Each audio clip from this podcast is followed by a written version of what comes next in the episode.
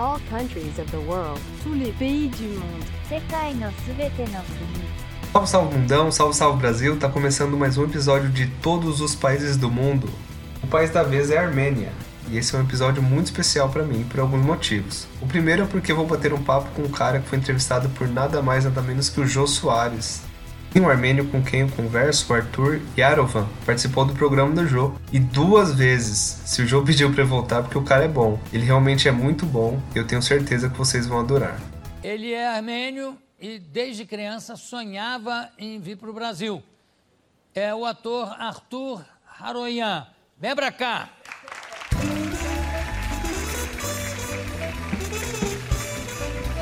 Bem, isso é muito gratificante pra mim. Entrevistar o cara que foi no Jô Soares, isso me deixa extremamente feliz. Bem, o segundo motivo que deixa esse episódio especial é que eu tenho um certo carinho pela Armênia. Eu explico isso no começo da entrevista, vocês vão entender melhor. E tem mais outro motivo, que é System of a Down.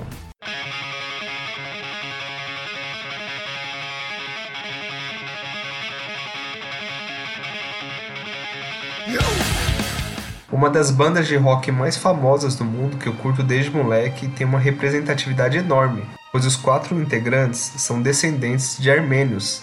Na maioria das músicas do System, eles falam sobre o genocídio que a Armênia sofreu pelo Império Otomano, que é agora a Turquia, a partir de 1915, e que a maioria dos países não reconhecem o genocídio, temendo justamente prejudicar a relação econômica com a Turquia. Nas letras das músicas do System, isso é muito questionado, até porque, embora eles tenham essa descendência, os integrantes são norte-americanos e a banda nasceu na Califórnia.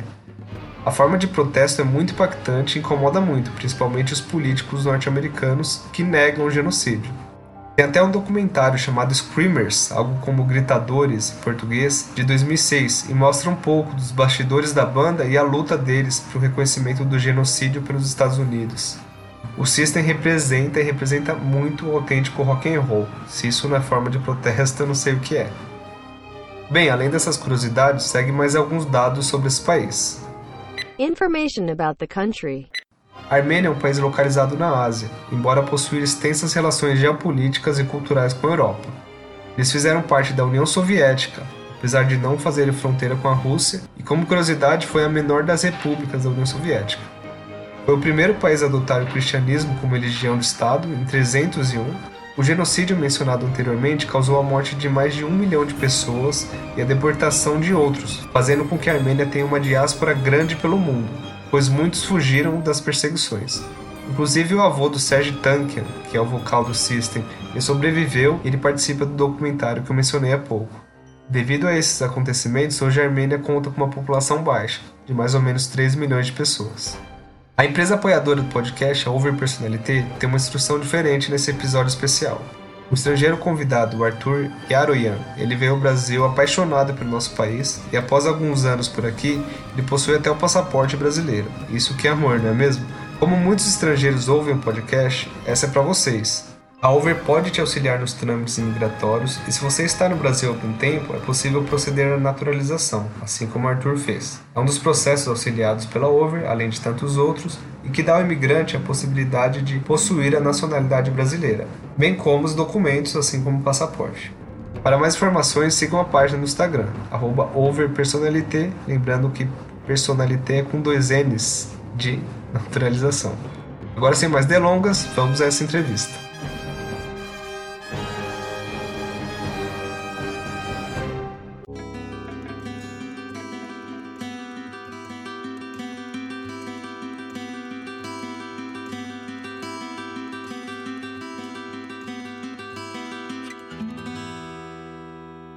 E aí, cara, como você tá? Tudo bem? Tô bem, obrigado. E você? Tá em quarentena? Tô em quarentena, tô preso em casa, tô trabalhando de casa. E você? Certo. Também, mesma coisa. É, não tem, não tem muito o que fazer, né? Então, deixa eu, deixa eu contar primeiro a minha história com a Armênia, porque é um pouco curioso. Diga. Diga. Eu e a minha esposa, a gente tem uma espécie de brincadeira, um hobby, uhum. começou faz cinco anos já.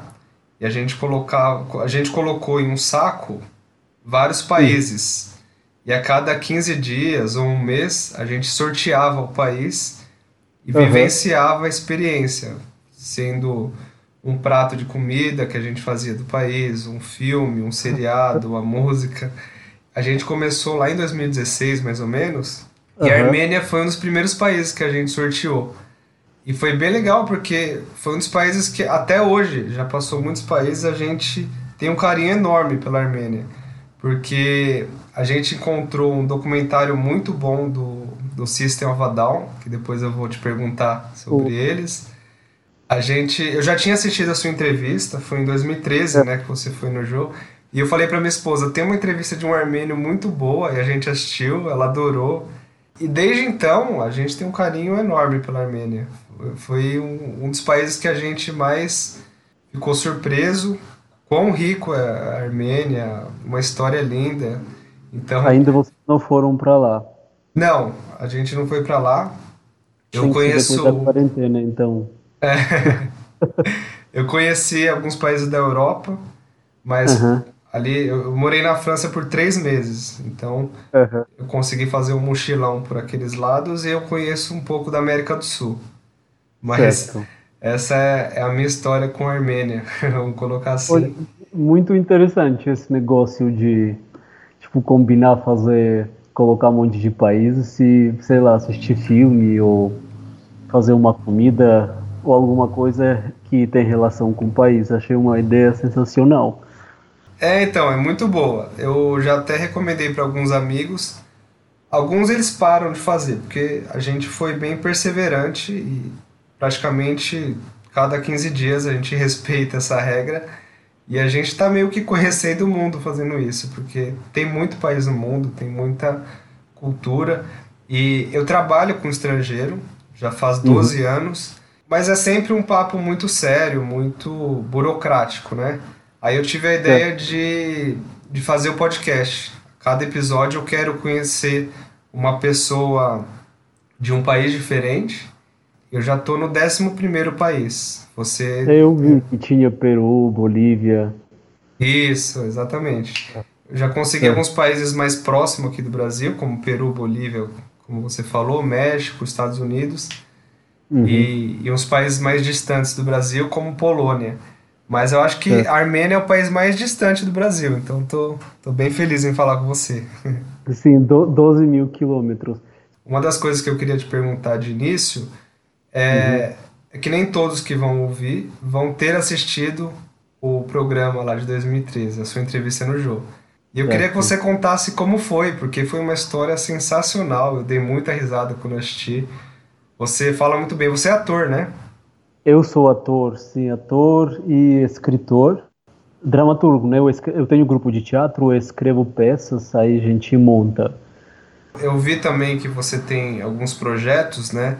Você escreveu uma peça teatral que envolve Sim. até adoção de cachorro, né? Se essa foi a terceira montagem, na verdade, do grupo sobre é Benjamin se chama. Aham. Se é interessante, eu posso contar um pouquinho sobre isso. Aí você edita, não sei. Claro, claro. Eu quero, eu quero Ah. saber sim. Eu quero saber desse É. projeto que é bem legal. Mas primeiro conta como foi a sua vinda no Brasil, para quem está ouvindo te conhecer. Aí depois você fala assim, claro, eu quero ouvir sobre os seus projetos. É o seguinte, ah, não foi que eu girei globo ou abri mapa, tipo, apontei no Brasil e des- não foi nada disso que fazem muitos estrangeiros, tipo, para onde ir, para onde viajar e tal. Eu desde três anos sabia que eu vou morar no Brasil. Não sei de onde surgiu toda essa ideia maluca, porque para uma criança soviética, porque eu nasci num império que hoje em dia não existe, que é a União Soviética, e mais 14 países faziam parte deste império. Aí na nossa cozinha tinha um mapa grande com todos os ah, países, todo, todos os continentes que existem no nosso planeta, né? Ah, Aham. Ao contrário dos, das outras famílias que ah, só tinha mapa da, do Império da União Soviética, mas na minha família era diferente. E eu sempre ficava parado na frente deste mapa desde três anos. Eu lembro isso muito bem. Ah, não é que me contaram e tal. É, Óbvio, tem coisas que eu esqueci, não lembro aí, a família conta que você fazer isso, disso eu lembro claramente. Que eu ficava na frente deste mapa enquanto minha irmã e outras crianças de casa brincavam com seus brinquedinhos soviéticos. Eu olhava fixamente para o hemisfério sul, a parte da América, da América do Sul, sabe? Eu desenhei tantos aviões na parte do Brasil que tipo a parte do Brasil ficou tudo rabiscado. Isso, isso deixou muito preocupado a minha família porque como um menino soviético que só ouve falar do Stalin, do Lenin e tipo do Brezhnev e um monte dessas personalidades soviéticos, ele está tendo essa, como dizer, esse interesse, essa anomalia pelo um país. Na, não é falado, não foi falado uh, na Armênia sobre o Brasil, claro e não só sobre o Brasil, mas sobre o Ocidente, todos os, aqueles países que não faziam parte com o nosso império, porque falavam que estes países são uh, ruins, são maus, são uh, pobres, são, enfim, todas aquelas qualidades negativas e tal, e uh, para deixar o Império Soviético ainda mais bonito, sabe, né? Sim.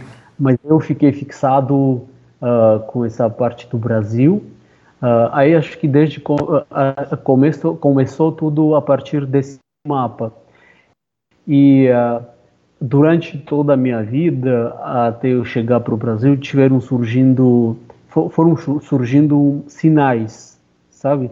É uma coisa muito louca, tipo, muito, muito louca. coisas relacionadas com o Brasil.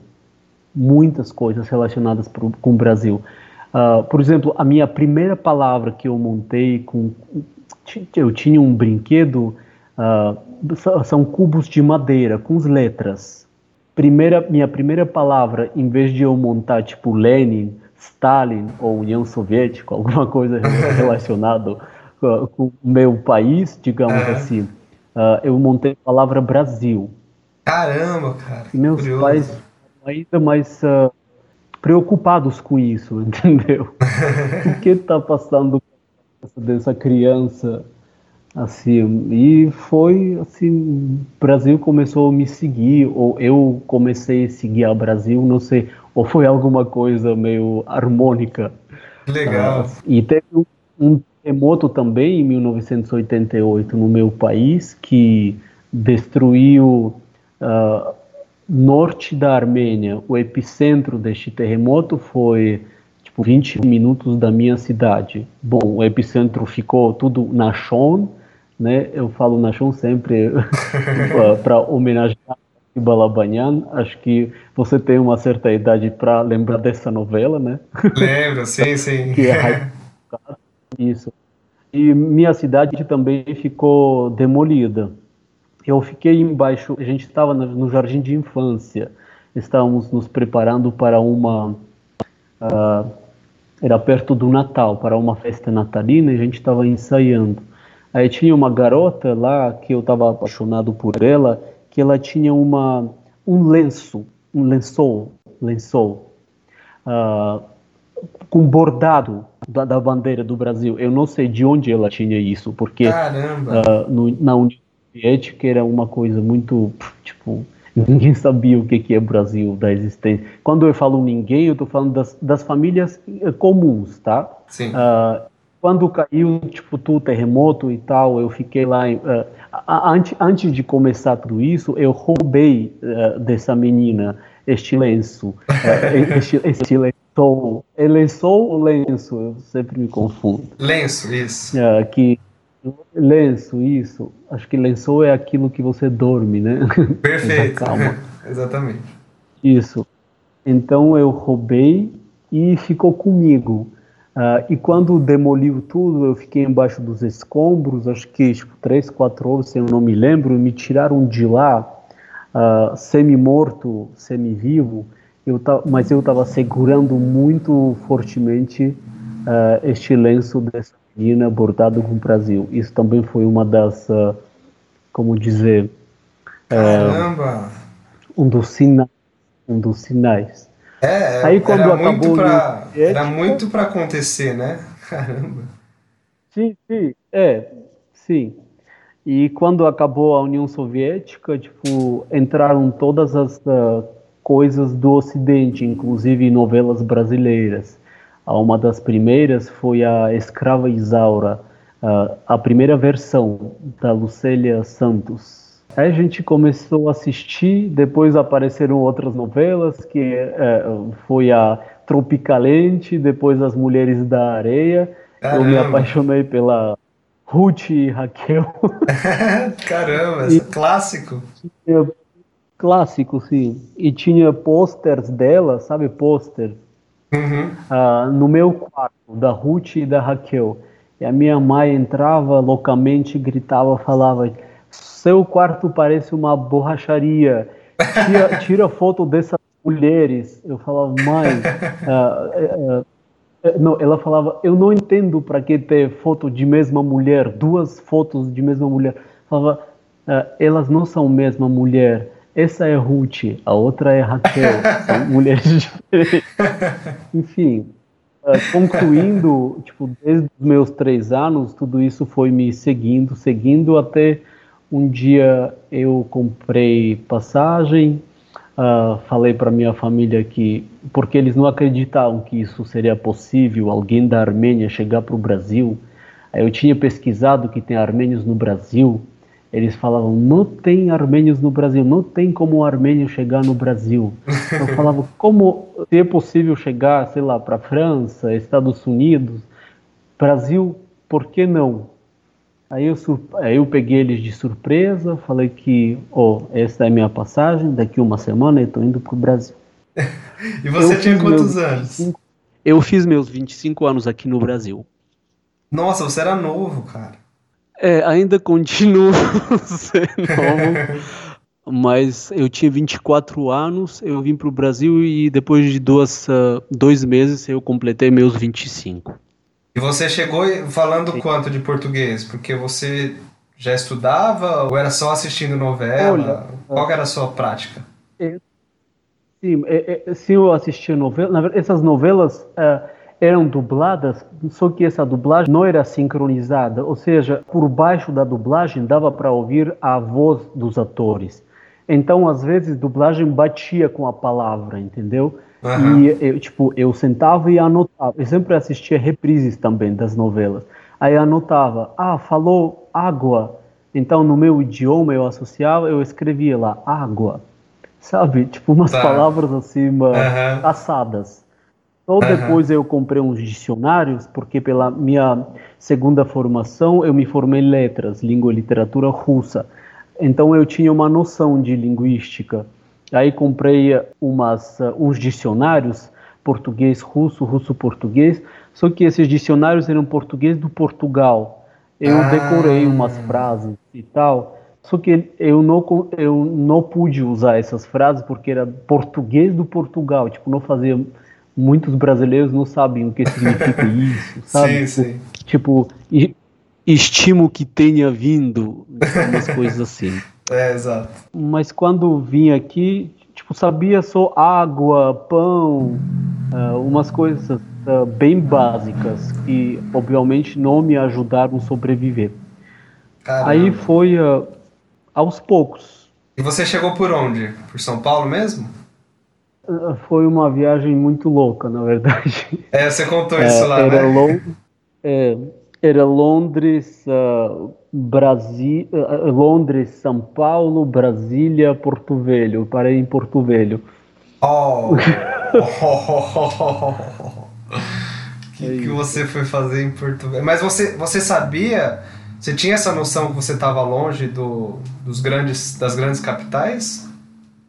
Olha, sim, eu sabia, porque o, o objetivo era vir para o Brasil. A oportun, oportunidade foi Porto Velho. Tipo, para mim era tanto faz. Podia ser Porto Velho, Pernambuco, Canela Gramado, sei lá, Amazonas. Era importante vir para este país. Aham, uhum, tá.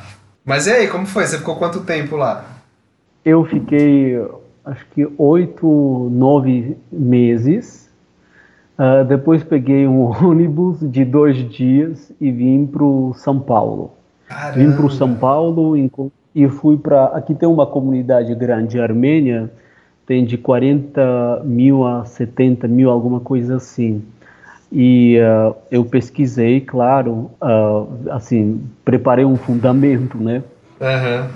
E fui até Escola Armênia, que tem uma escola armênia, uh, que faz parte da Igreja Armênia, que fica entre estações de metrô Tiradentes e Armênia. Sim, sim. Aí fui até lá, falei: Oi, eu cheguei, me chamo Arthur, aqui estão os meus diplomas, uh, vocês têm que me uh, aceitar como professor na escola. Tipo, vocês têm duas opções, sim ou sim. Não deixei outras alternativas, porque eu precisava de trabalhar, precisava de sobreviver. Aham. Aí eles me pegaram, aceitaram e comecei a trabalhar como professor de armênio.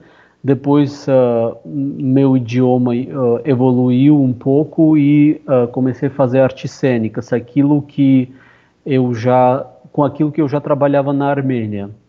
Ator, eu era ator lá e começou a minha carreira assim no Brasil. Aí entra a história do Jô Soares, né? Como foi que você foi parar lá?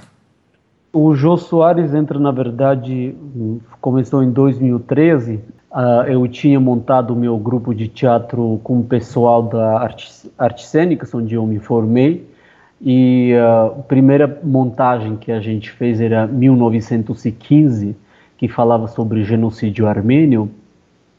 O objetivo era mostrar no- mostrar e contar para os brasileiros que a Armênia não é uma estação, não é somente uma estação de metrô, que é um país, ah, porque sempre quando eu falava eu sou da Armênia, a pessoa meio que fazia uma pausa para raciocinar e como provavelmente foi ah, ruim de geografia ou da história na escola, a primeira associação que veio, vinha na cabeça dele era a estação Armênia. Então, para eu, ah, como dizer, para fazer pa- para fazer pessoas saber mais sobre a Armênia, ah, eu decidi decidimos encenar a peça 1915 da minha autoria. A gente estava em cartaz, mandamos muitos press release para as mídias e tal. Eu tenho um amigo que ah, trabalha na produção do Serginho Groisman, Groisman eu pedi para ele me ajudar na divulgação e ele mandou o nosso press release para outros lugares. Aí um dia eu recebo ligação da produção do Jô Soares, do programa dele, ah, me convidando, convidando para participar, Ah, só que foi cancelado. Foi cancelada a entrevista porque Jô ia descansar, sair de, férias e tal. Ah, eu fiquei um pouco triste porque Imagino. isso certamente ajudaria ah, na peça, na divulgação. Depois eles me retornaram, mas quando eles me retornaram pela segunda vez, a gente não estava mais em cartaz. Eu Ah. falei para a produtora, falei, ah, Renata, a gente não está mais em cartaz e tal. Falou, isso não importa porque a gente contou sua história para o Jô, ele quer fazer programa sobre você. Nossa, Aí eu que fiquei legal. ainda mais feliz e ah, fui lá para fazer entrevista no jogo. Foi a partir da, do espetáculo, concluindo. Nossa, então, eu assisti em 2013 a sua entrevista e eu achei muito boa. Eu sempre amei geografia, sempre gostei de história. E eu não sei se foi Aham. só por isso. Acho que não, porque depois que eu mostrei para minha esposa, ela adorou. E como que foi a repercussão? As pessoas também. Qual, qual foi o feedback? Eu estava um pouco tenso, porque as pessoas falavam, oh, toma cuidado, tipo, não pode aparecer mais inteligente do que Jô, ele às vezes pode ser grosso, sei lá. Ah, Ah, fiquei meio assustado, assim. Ah, mas também era uma responsabilidade porque eu não estava simplesmente falando de mim, mas divulgando também a comunidade armênia e, do- e o meu país. Então tinha uma imensa responsabilidade. O que eu ia falar, como eu ia ah, representar meu país e a comunidade armênia do Brasil. Aí eu fiquei meio tenso e tal, mas tipo, depois de 10 minutos da entrevista, aí eu me soltei, porque Jô, ah, Jô também tá, me ajudou, assim, tipo, sabe? Ele é muito bom, Mas né? per- muito, ele é muito gentil. Eu não sei de onde vem toda essa. Acho que ele é grosso com pessoas estúpidas, não sei. Talvez. É, não é estúpidas, ignorantes, assim, ignorantes. Sim. sabe? E, e como que foi? foi? Isso, como que foi a repercussão? Assim, eu não imaginava que ia ter uma repercussão tão grande, assim, do Brasil inteiro começaram, tipo, me adicionar, me escrever, ah, fomos comovidos, tocados com seu, sua história e tal. Mas a mais repercussão foi ah, depois da segunda entrevista, isso até foi, n- sabe, tem Semana do Jô, tinha Semana do Jô no canal GNT, Aí a minha entrevista entrou na semana do Jô, tipo, foi um do- uma das melhores da semana. E aí sim bombou. Ah, surgiram trabalhos, surgiram muitas coisas legais e também isso ajudou eu conhecer Araciba Labanyan, que isso foi um dos objetivos ah, da minha vinda para o Brasil. Sim, eu ia, eu ia falar justamente sobre isso, porque ela é uma das pessoas mais famosas de origem armênica, né? De origem armênia, eu vou te corrigir aqui porque não tenho como não corrigir. É, É, que eu- armênica, a gente não fala armênica, a gente fala armênio. Oi? Depois que eu falei, eu pensei, eu acho que é armênio e não armênico. Ainda bem que você Isso, falou. inclusive o meu livro chama O Armênico, ah, porque ah, no começo as pessoas falavam, ah, você é um armênico, ah, você é um armeno, sempre assim, ah, errado. Ah, Aí corrigia, não, é armênio, não é armênico, porque a pessoa que nasce na Itália não é itálico, é italiano. Aí ah, eu, aceit- eu peguei essa brincadeira e coloquei o nome do livro também, o armênico. Muito bom, nossa. Muito criativo Então- o nome. É armênico, não é armênico. E como foi essa jornada aí pra conhecê-la? É, eu acho que ela é a mais famosa, né? De origem armênia. É, aqui no Brasil tem Araciba Labanyan, tem Stepan Nersissian, ah, acho que você conhece, né? É, é, que fez Chacrinha também. Eu já ouvi falar. Sim. Tem também Fiuk, o cantor Fiuk. é, Ele é, ah, mãe dele é armênio, é Armênia. Não sabia.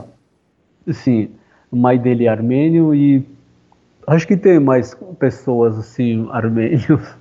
Ah, acho que um dos técnicos do Corinthians também ele, era armênio. Eu não sei o nome dele, na verdade, mas dizem que é uma pessoa famosa no meio do futebol e tal.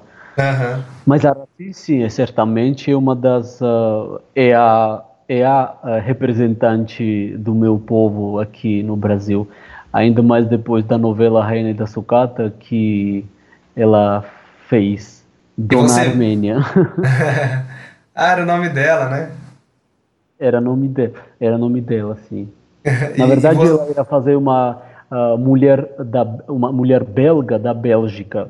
Ah, Só que como ela era armênia, aí Silvio de Abreu ah, falou: já que você é armênia, então você vai fazer Dona Armênia e não uma senhora belga. Isso Ah. fala no livro biográfico da Araciba Labanyan. E você veio com bastante entusiasmo para conhecê-la, né? Sim, lá na Armênia não passou Rainha da Sucata. ah, onde eu conheci ela foi na novela Próxima Vítima.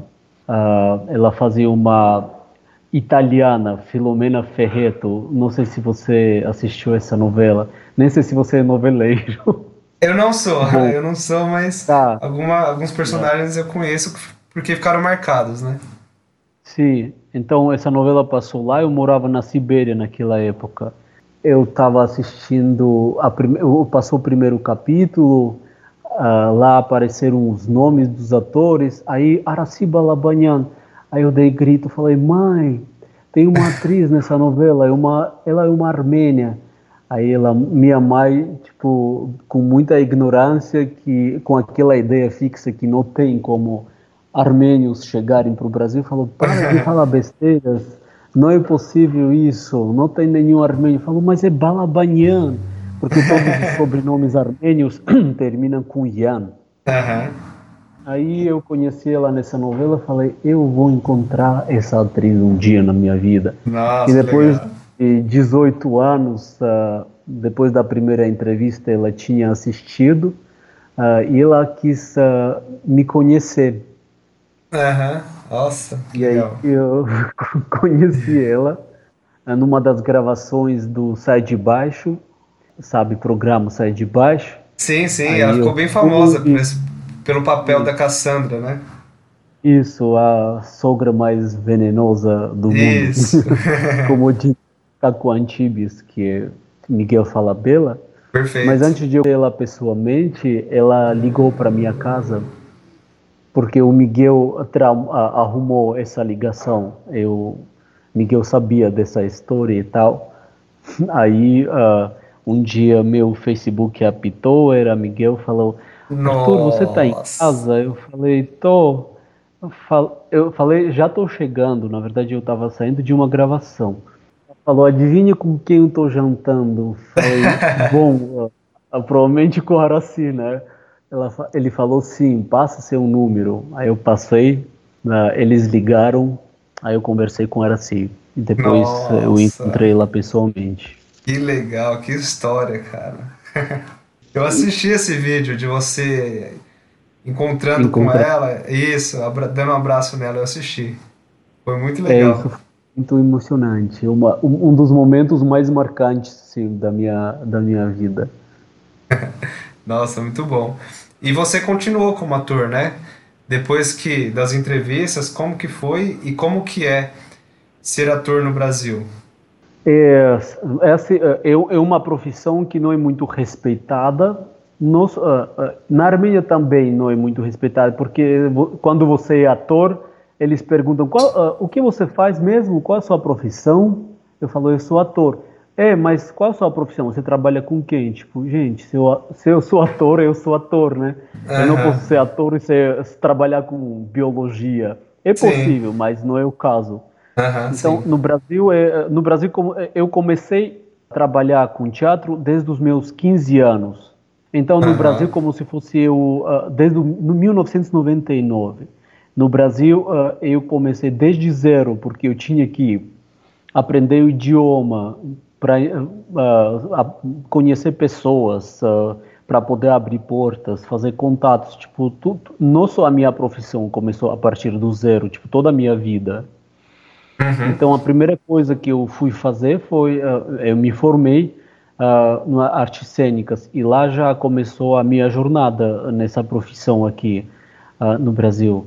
Ah, montei meu grupo de teatro, que ah, existe já há 11 anos, 10, 11 anos. São todos brasileiros. E a primeira peça que eu já mencionei foi em 1915, ah, sobre genocídio armênio. Montamos e foi um- uma peça de, de sucesso. Ficamos em cartaz, ah, tive- tivemos muitas temporadas, cinco, seis temporadas. Eu acho que Caramba, no Brasil, bastante. se um grupo de teatro consegue, é, consegue fazer mais de uma temporada, o espetáculo dele já, já é um grande sucesso, porque meu grupo é um grupo ind- independente, então não está financiado, de- eh, não, tem, não tem recursos, a gente faz na raça, sabe? Nossa, que E legal. ah, em paralelo do meu grupo, eu comecei a fazer hum, publicidade, né?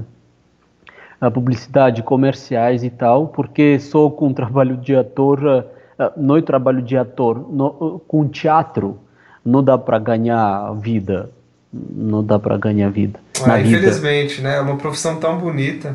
Sim, é uma profissão transformadora, digamos assim. É o único lugar onde você pode ser o que você quer ser, né? Você Aham. pode falar o que você tem a vontade de falar. Ah, mas infelizmente, ainda mais agora, nestes tempos, ah, ah, até eu descreveria censurados, você não pode falar o que você tem vontade de falar. É assim, é difícil, é difícil. Além do teatro, né? Além da, da sua profissão, você também tem um canal no YouTube, né? Eu queria até que você divulgasse aqui. Tenho canal no YouTube. Na verdade, este canal do YouTube eu mais eu coloco os meus trabalhos lá de publicidade, das peças. E ah, recentemente a gente pensou fazer umas receitas ah, armênias e não apenas armênias, principalmente armênias, para aproximar mais o, a- a- os brasileiros à minha cultura, sabe? E a gente já tem umas receitas lá, estamos continuando agora a fazer receitas aproveitando essa pausa de quarentena. Tá certo. Uh, tenho isso também. Mas uh, não é um, uh, é um hobby, digamos assim. É um hobby.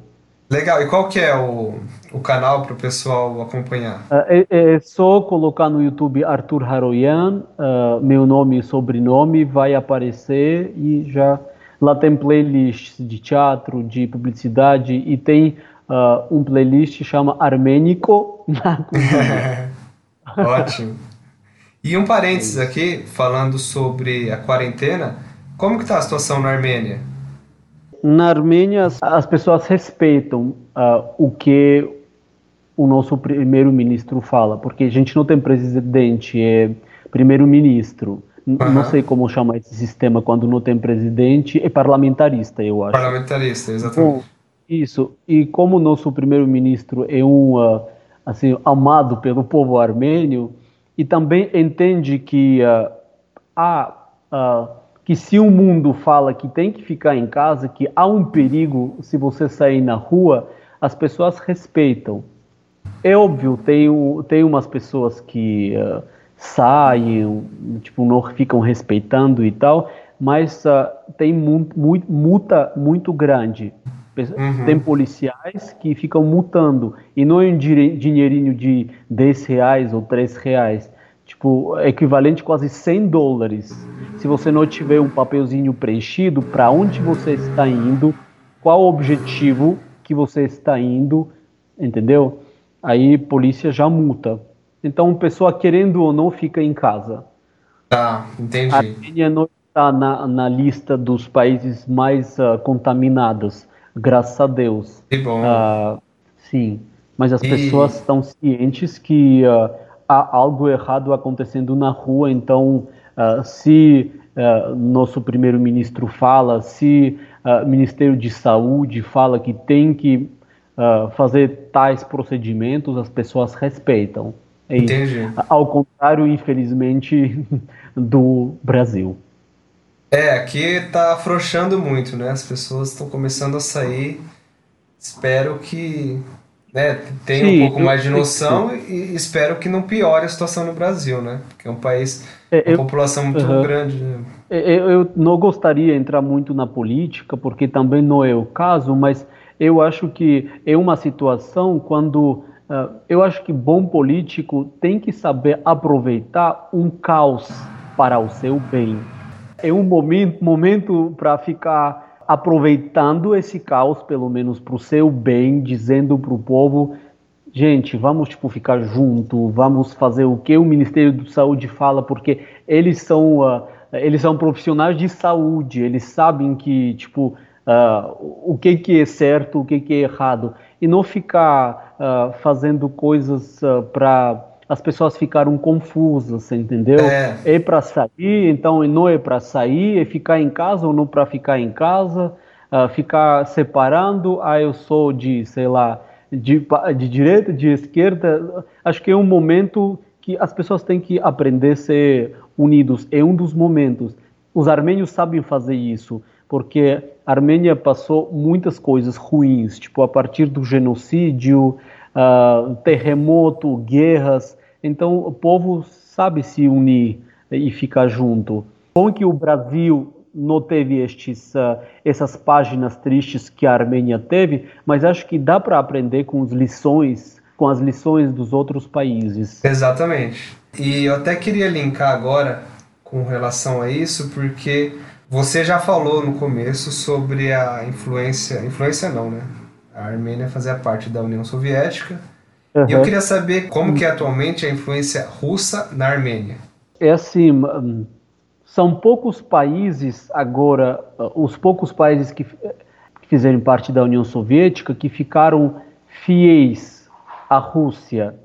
Mas quando eu falo fiéis à Rússia, eu não quero que uh, você, os espectadores, os uh, radioespectadores, assim, pode ser. os, ouvintes do seu podcast entendam que somos tipo, escra escravos da Rússia. Só pela, só pela questão geográfica a gente tem que entender que uh, Rússia atualmente é um dos poucos países que uh, pode ajudar a Armênia nas situações uh, difíceis, digamos assim. Então temos bons relacionamentos com os russos, né? Tem mais de 3 milhões de armênios morando na Rússia. Essa é mais do que na própria Armênia.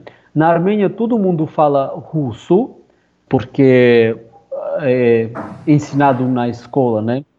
Uhum. Esse idioma. Então tem, temos bons relacionamentos com a Rússia. O nosso, o nosso problema é com países vizinhos. É, a Rússia não faz fronteira conosco, uh, mas o nosso problema não é com a Rússia, é com a Turquia e com o Azerbaijão. Esse é outro ponto que eu queria chegar. A polêmica uhum. né, com relação ao genocídio.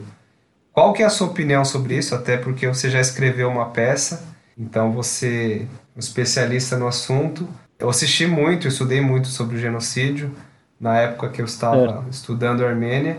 Foi pesada a coisa, né? Eu queria muito ouvir de um armênio a opinião sobre isso.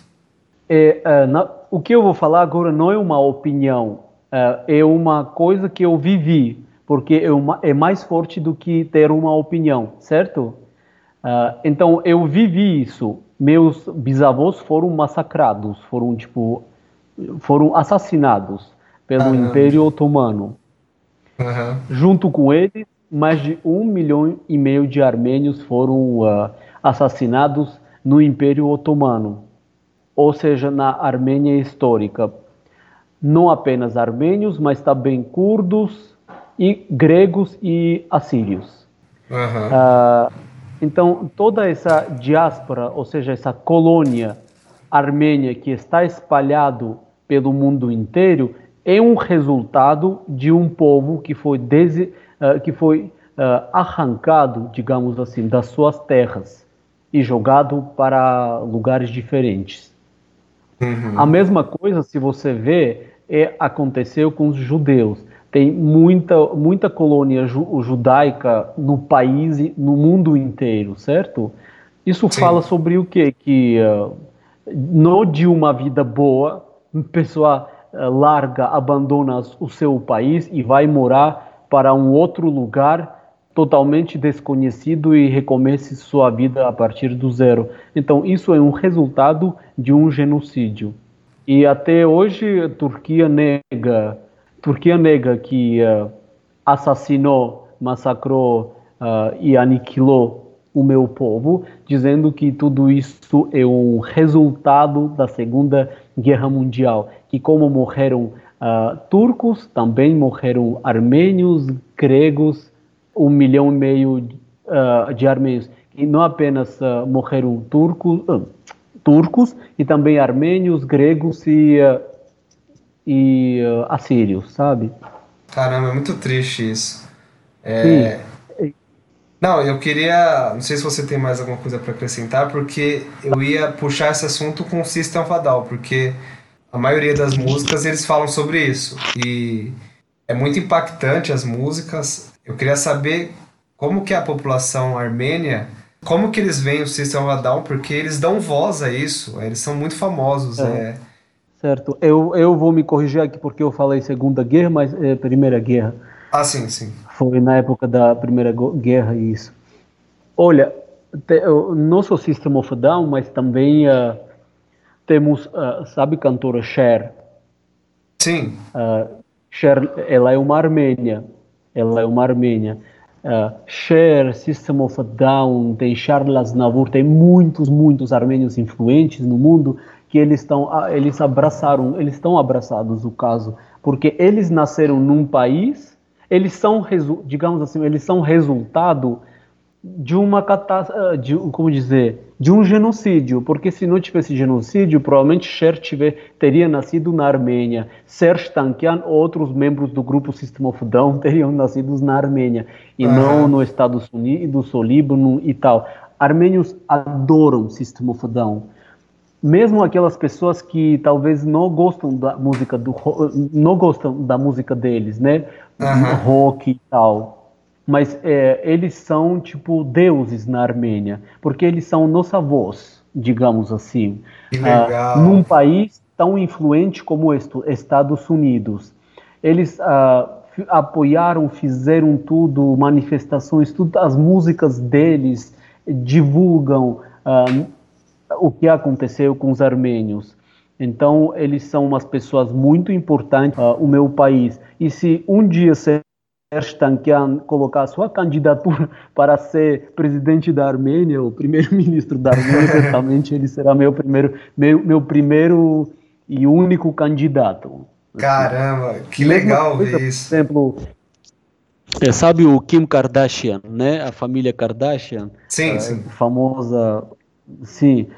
Eles também estão muito apoiam o caso porque quando o genocídio fez uh, 100 anos, 2015, eu acho, isso, 2015, uh, Kim Kardashian junto com suas irmãs foi para a Armênia uh, para uh, para o foco do mundo inteiro é, estar na Armênia, estar o que aconteceu com os armênios tipo 100 anos atrás. Uh, System of a Down fez a mesma coisa, fez um, fez um show uh, ao céu aberto lá na Praça então, da Armênia. Foi um show histórico, foi né? mais de 20 mil pessoas. É, então, foi um show histórico em, em Yerevan, né? Sim, sim, em Yerevan. Isso mesmo. É, porque eu assisti esse show depois no, no YouTube é emocionante, uhum. é emocionante. É, o cenário que eles colocam, que, que eles já mantêm, né? Mas aqueles tapetes uhum. lembra muito, simboliza muito a Armênia. a Armênia. E foi em Yerevan 100 anos depois. Eles até colocaram Sim. no fundo a, a imagem da, do ditador da Turquia na época, não, não lembro o nome dele agora. E eu, teve é, uma vaia. Isso, teve uma vaia enorme foi assim emocionante de assistir, foi de arrepiar. Sabe o engraçado? O engraçado quando um certo país reconhece a Armênia, eh, a Armênia não reconhece o genocídio armênio, a Turquia na hora uh, corta relações com este país e chama seus embaixadores e cônsuls de volta para a Turquia. Uh, então, Caramba, uh, então você tem medo, você tem medo, medo de porque você está fazendo esse tipo de atitude, né?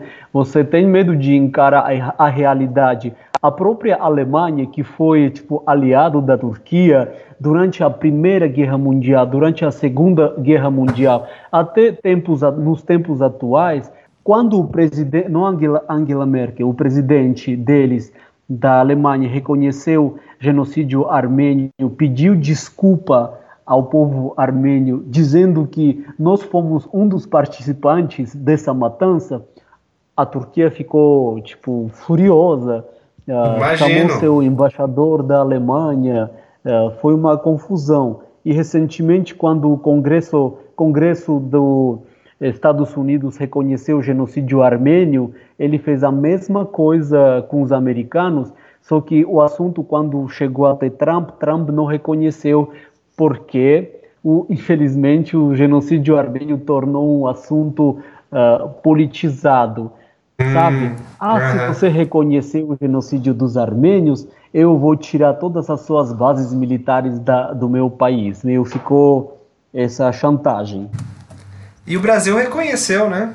Reconhece, né? É, olha, uh, Brasil, uh, uh, acho que no nível presidencial não reconheceu, mas acho que Congresso Itamaraty uh, reconheceu, alguma coisa assim, se eu não me engano. Mas o presidente, acho que isso era na época ou da Dilma, uh, ou da Dilma, que foi, uh, mas oficialmente acho que não foi reconhecido no nível presidencial. Entendi.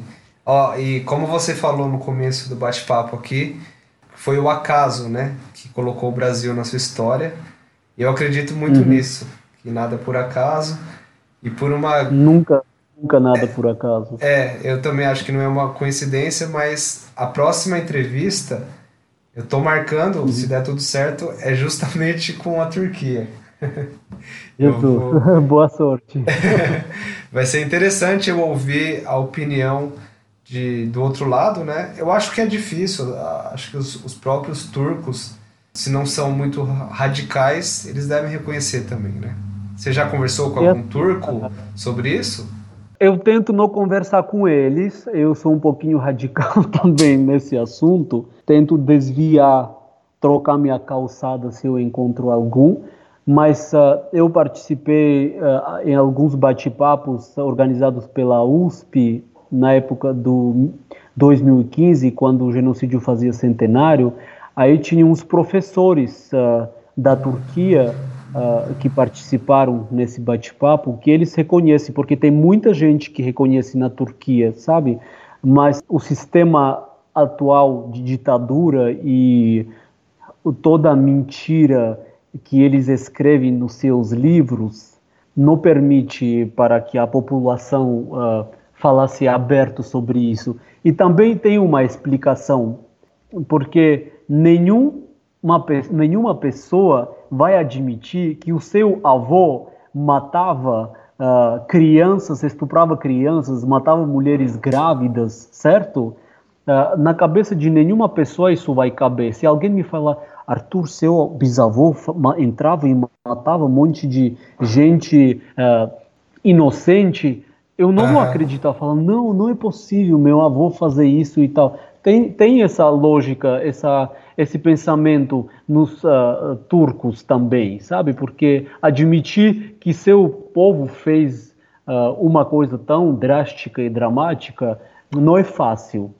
Sim. Mas quando você admite isso, uh, você fica no nível da Alemanha, como eles reconheceram o que eles fizeram com os judeus. Acho que nos turcos falta um pouquinho de coragem em encarar uh, as suas, os seus atos que eles uh, praticaram no meu povo 105 anos atrás.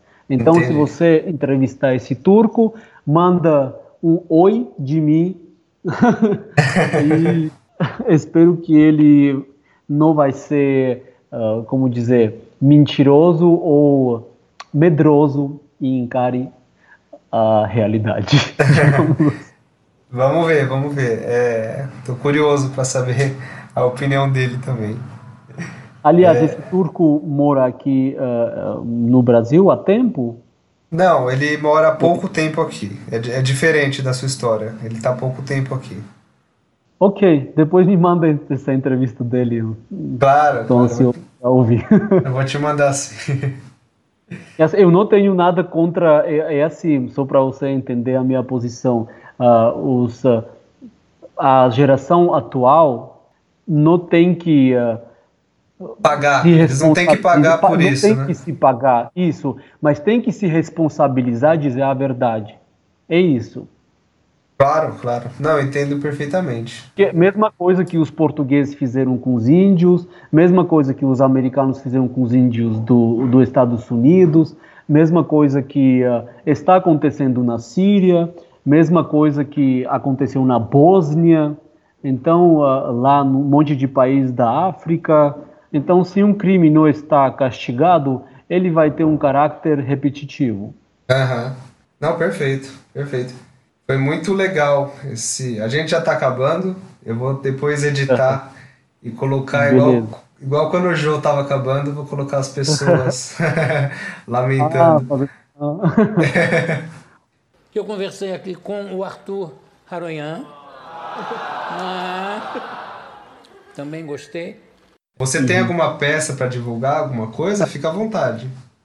Atualmente a gente, uh, a gente ia fazer umas apresentações em Curitiba, no Festival Internacional de Teatro lá uh, uh, em Curitiba, mas foi tudo cancelado por causa dessa pandemia, infelizmente. Então, por enquanto, tudo está congelado.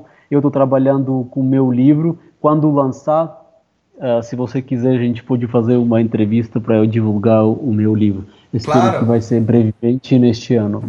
Ótimo, ótimo. Então a gente faz isso sim. E duas coisas para a gente fechar. Eu sempre peço um ditado popular, uma coisa bem típica do seu país. Ok, vou falar um. Eu vou tentar traduzir também uh, para o português. Vou falar em armênio. Posporora inkne angnum mecha. Ou seja, a pessoa que faz buraco, ele cai mesmo neste buraco, entendeu? Ah, sim. É, a gente tem alguma coisa parecida aqui. Cavando a própria cova. É isso mesmo, alguma coisa assim. Nossa, que legal. Muito bom. E eu também pergunto, Arthur, uma música. Eu peço uma música do país. A gente já falou de System, seria muito legal acabar com isso, mas eu não posso interferir. Escolhe uma música Não, clássica aí da. Pode, Pode ser? ser System. é, Pode ser, se você quiser, pode ser System. Tá bom. Qual música do System você gosta mais? O que representa mais? Tem, um, tem uma música que chama Holy Mountain. Isso, essa É, é, isso- é a principal, né, que, que representa o país, né? Sim, só que isso vai ser. Você vai fechar a entrevista com, com uma nota muito triste. Ah, é muito- verdade. Mas se quiser, não tem problema. É verdade. Ah, mas Porque eu acho que eu pe- quero que as pessoas saibam que a Armênia não é só desgraça, tristeza e genocídios, que a gente Claro. tem coisas ah, alegres também. Mas sem problema, pode colocar o Holy Mountain. É, eu acho que as pessoas vão ficar curiosas pra ouvir essa música, né? É uma música que eu particularmente adoro, então, por mais que é gosto. música um pouco triste, né? Vamos colocar assim, representa bem, Sim. vai. Mas, ok. Muito cara, foi. obrigado pela oportunidade, Marcos. Não, imagina, eu que agradeço, foi muito legal te ouvir.